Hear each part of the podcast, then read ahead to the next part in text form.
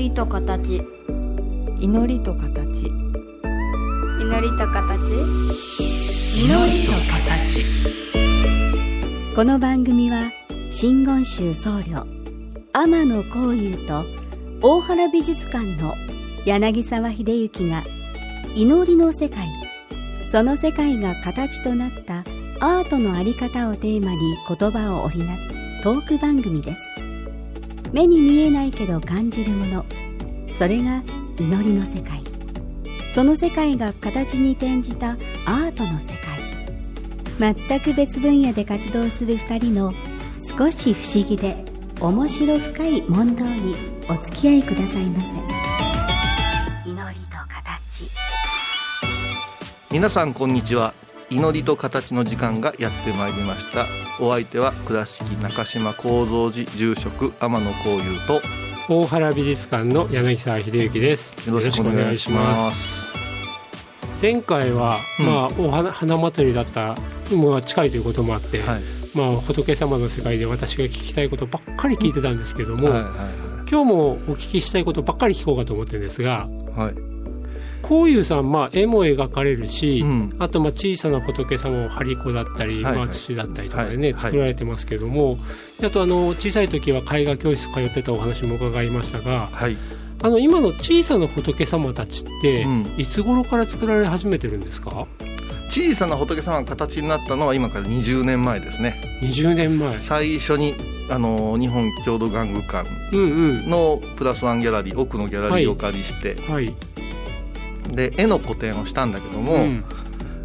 あの値段つけて売るってそんな恐ろしいこと恐れ多いことできるかなって思った時に うん、なんか最初買ってくれた人言うんですけどいろいろくれたよって言うんですよ、うん、それでそのくれたよっていうのが、まあ、試作ではなかったんですけど子供たちとこううん。手を合わすために作ったんですよね、うん。あの寺子屋で。うん。それをですね、えーまあ、ちょっと形のユーモラスなものとかを持って行って、うん。お買い上げくださった方にプレゼントしてたんですよ。はい。そしたらそれをだけ売ってくれっていう人が出てきて。で急にあの人形作家っていう名前をつけてもええかな言うてあの、うん。オーガさんうん。はい。の奥様に聞きに行ったら「はい。いいんじゃない?」って,、いうことになって「うん。玩具館だもの」っていうことでで今坊さん玩具って名付けてるんですよ。なるほどね。もちろんあの仏様の世界をお伝えする布教という意味合いもあるでしょうけども、あそれ一番ですよ。それ一番ですけど。そ れ一番やけどうん。もうそれはもう分かってくださってるもんや思うて今話してしまったんですけども、まあ、もちろんあの、触れるっていうのはねうん、仏の世界で一番欠けてるんですよ。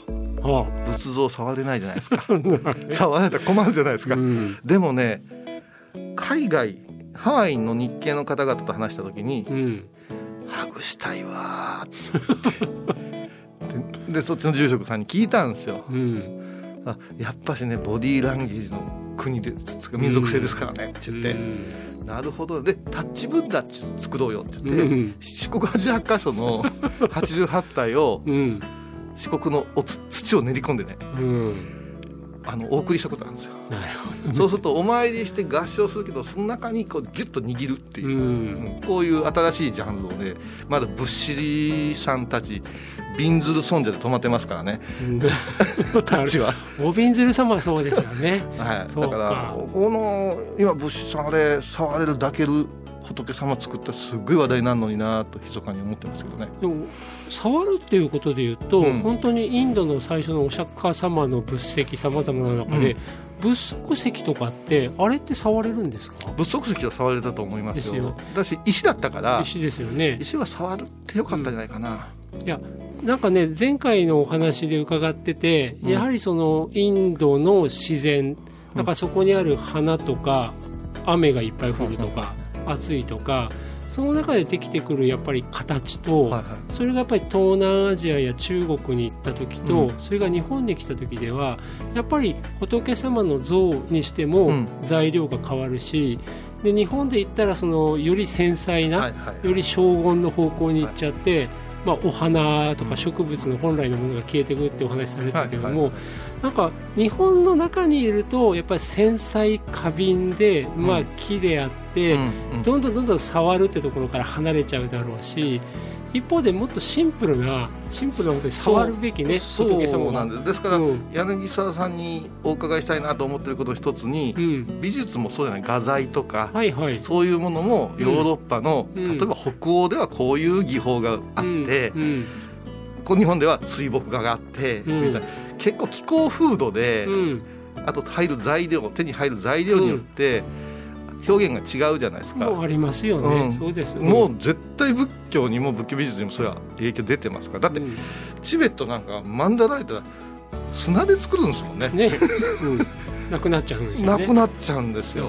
うん、あんな切ないうん、そしてね何百時間もかけてね。だからやっぱりそのものの考え方捉え方っていう認識の側ね、うん。人間の側の問題と、うん、そこで与えられる、まあ、風景であったり、はいはい。実際に使える素材であったりしてまさに同じ仏教でもまさに抱きつけるような仏様があるところもあるかもしれないし日本だと本当にそういうのやっぱりどうしても少なくなってきちゃいますよね。もう一つねうん。私は手のひらの中に表現できるのが好きでねうん。あのあのおちょこでも小さいやつをニヤニヤ見ながら これ1300度との戦いかとかうん。あるじゃないですか、うん。うん。似たもんがあって手の中に入れてうん。角度変えて物語を考えるいうのが大好き。なんでだんだん小さくなっていってるっていう まあもちろんだから、まあ、仏様の世界をお伝えするっていう側面もあるし、はい。ご自身がそういう生理的に好きだっていうのもあるしだから別にそれがあることは不純じゃないですよね。全然僕は正しいことだと思いますけどね。はいあの私は不純と思ったこと全くありませんけど、ねえもうどんどんどんどん作っていただければと思いますけど。一方で はすでにあるプラモデルとか、はいはい最近言うとフィギュアっていうんですか、はいああいうのはまた別に作るんですよね。まさにあれはもう自分が手を動かすのが好きで好きで作るんでしょ好きですね。だからあっちは土土人形は曖昧に作っていいんですよね。う、んでよりリアルじゃないですか、うん。うんだからもうすあの途端のサビとか見るのがすごくワクワクするんですよ。それをこう夜人こう塗ったりしてね、うん。うん、あの運命変えたの小学校高学年の時に、うん。あの某プラモデル会社のコンテストうん。な最年少ぐらい出してうん。賞、を取っちゃったんですよね。うん。それからもう見見てもらえる喜び。すげえと言われる喜びに包まれまして、うん。いやでもえーずーっと作ってますね。本当好きみたいですね。そうですね好きですね。でも今はねお伺いするとうん。プラモデルとか、まあ、仏様の土人形とか、はいはい立体的な造形の世界もあるけれども、なんか言われてみれば実は近いんだか遠いんだかよくわかんないけど、アニメーションとかも好きなんでしょ？漫画アニメ小説好きですね。もうロボット系はほとんど見てるし。漫画アニメ小説ときましたけど、ほ漫画アニメと小説はほぼ同じように並んでるんですか？並んでますね、なるほどねじゃあいつかその小説の話は取っておいて今日は漫画アニメのあ話を。漫画アニメはいはい。あのーエヴァンゲリオン」の一番新しいのをご覧になりました？私はねまだ見てないんですよ。あれはまあ僕はもう見ましたよ。見たんですか？見ましたよ。うちの母が一歩も見てないの言ってましたけどね。どうやった？言ってたら絵が綺麗だった言ってました。それでなんかね会う人会う人にこのハイボーズのメンバーもそうなんですけど、会う人は見といた方がいいですよ。見とくべきですよって迫られるんですよ。だからうん。そう言われて余計遠のくんですね。5分のとこにあんのにね。うん。いや僕ね逆に「鬼滅の刃」はみんなが見に行ったからもういいやって感じになって見に行かなかったけどあの私の場合あのブームっていうのが自分のペースで来るんで、うん。今別に横一直線で見んでもええかなと思ってて、うん。あんな複雑なものねうん。あのじっくりねうん。梅スルメ戻ったような気分だからうん。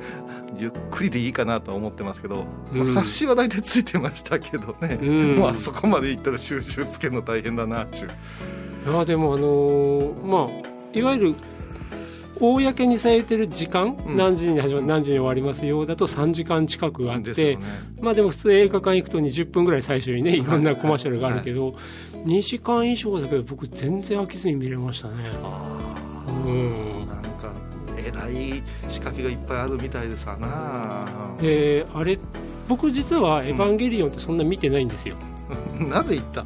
いやいやいや。うちのおふくろとそう変わらない、うん。あのー結局ね、うん。子供たち男の子3人いて、はいはい。彼らを通じて彼らの文化を知って事後的に把握するって感じなんですよね、だから本当にリアルタイムで「エヴァンゲリオン」とか全然見てなくってです。よだから映画シリーズになり始めて彼らがテレビで見始めたのを見てあれ？って感じで見始めましたね。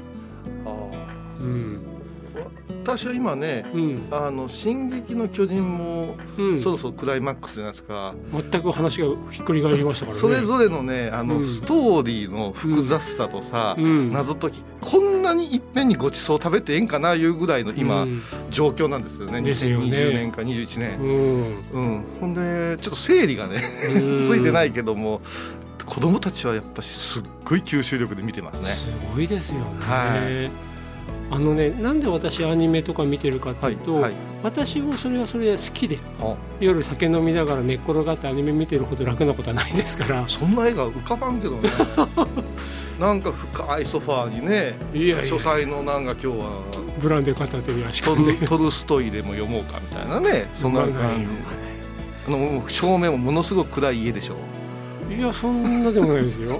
間接照明とかしてませんよスタッフうなずいてますもうできちゃってますからね私たちのやうん。柳沢像がね。もう固定概念はね崩さないといけないですね。もう寝っ転がってアニメ見るんですか？まあ寝っ転がりはしないですジャンルとははいやあのやっぱり僕は自分からはいかないんで、うん。子供たちが見始めたものを見ますけどでもね実はうん。今20代30代のアーティストたちって、はいもうそのゲームの世界とうん。アニメーション、それがもう当たり前の文化として生きてきてるじゃないですか。そうですね、そういった中から彼らが生み出してくる作品をうん。美術批評家ですって見てたってそれこそインドでねうん。仏教が生まれてきた、うんそのインドの生まれた頃の文化とか背景知らんとちょっと見誤るよっていう話もあったけど、同じようなところがあってあなるほどね、うん。知っとかないとリリサーチもね、うん、だからあの半分仕事ですけど、これエヴァンゲリオンを見た時にまさにその作画どういう絵が描かれてるかとかっていう部分だけじゃなくてストーリーテリングの持っていき方とか、うん。ああそうかそうかみんなこれをネタにしてたのかとかうなんかアニメの世界とアートの世界のあれだと系統図がねすっごい分かったんですよ。んそうかそうか、うん、あの作家さんの根源がそっちに行き出したとというところですね。ということで見てるんですけども今日はそういうお話をもう少し伺いたいと思っておりますが 一曲いきましょう。えー、Dawn and Good Times で I could be so good to you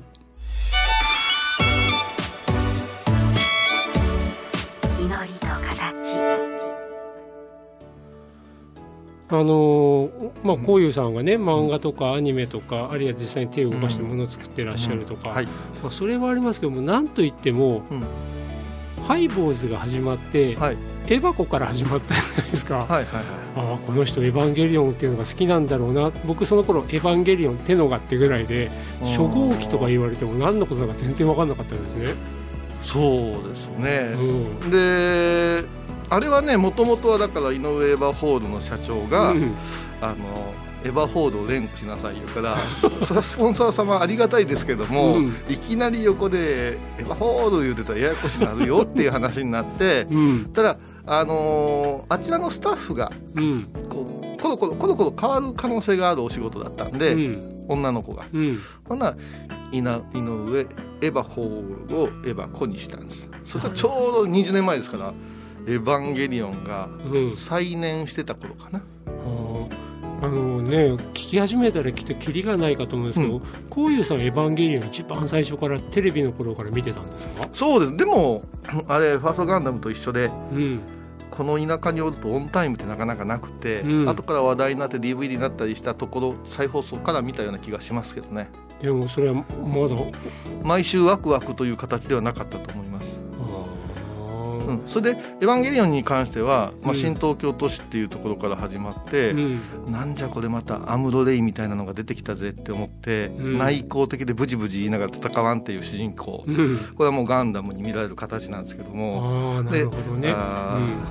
せっかちでおキャンなあライバルの女の子に好かれながら戦うっていうのをやってて私はどっちかというとメカが好きなんで、うんネルフという組織があってうん。山が割れて出てくるとか、うん。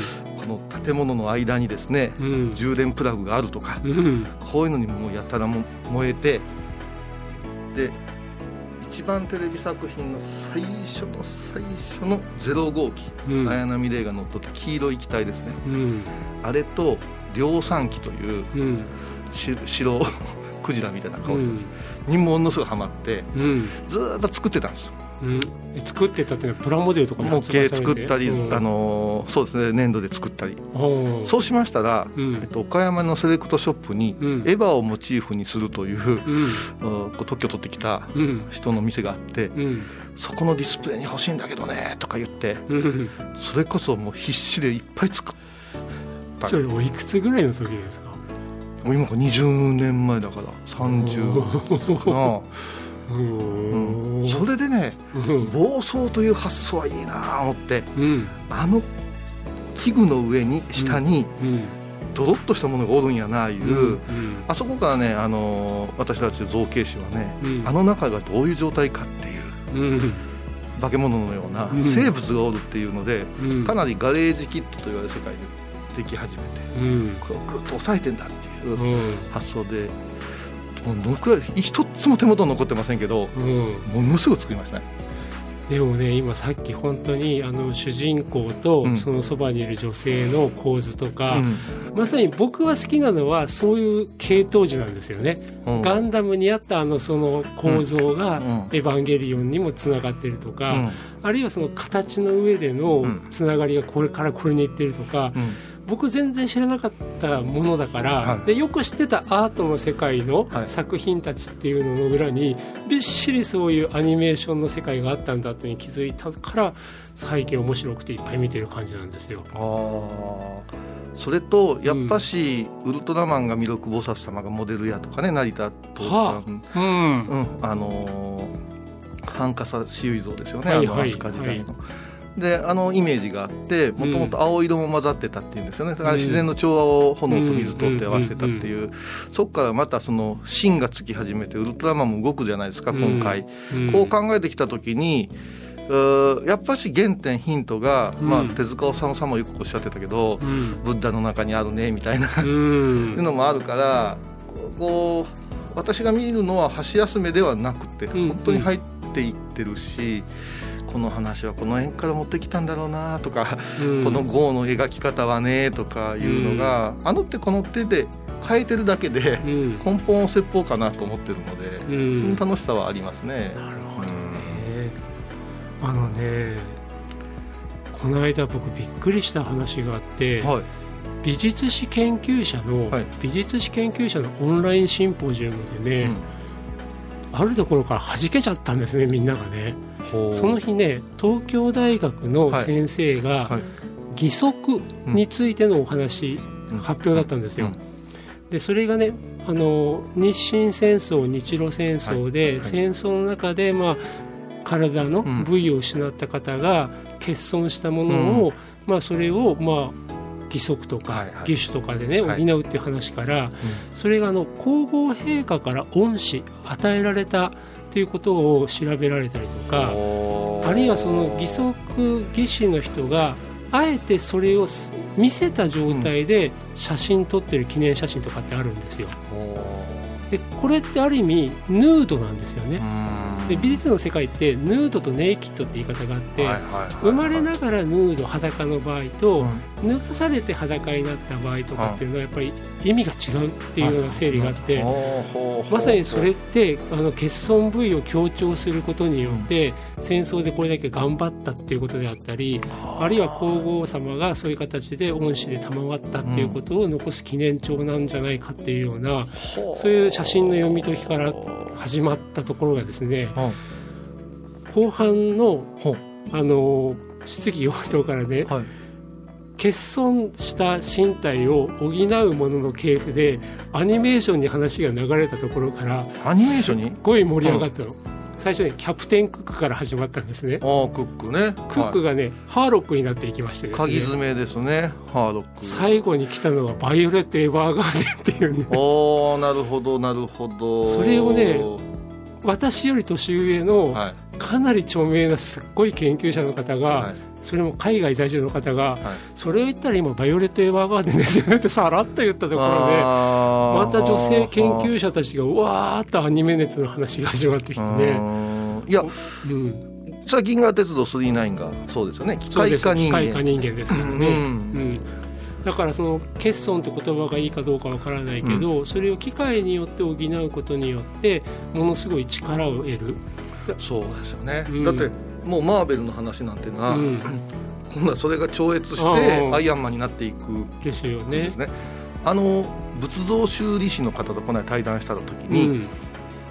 びっくりしたのが今ここをこの材木でいかにも直しましたよということを残すのがマナーなんですね。うんうんうん表向きには分からんけども、はい。後の職人さんが見て、はい。あここは令和の時代に触ったんだなっていう分かるようにする、うんう。ん。どっちかと私は分からなくするためのものばっかりを考えうんてるんだけども、うん。逆にあの陶器でも割れたところをつないでいくような、こういうものの見方にまた変わってきてるのかもわかりませんね。まあ文化財保護でいくと、うん。可逆性元に戻れる、うん可能である逆うんっていうことをすごい大事にするから、ああそうか、うん、直したものをあえて直しましたって分かるようにしておくっていうのはやっぱり鉄則ではあるんですよね。うん、まあなんかねもともとのオリジナルに手を入れるっていうことを考えてるだけでものすごいいろんなお話が出てきますよね。出ますね。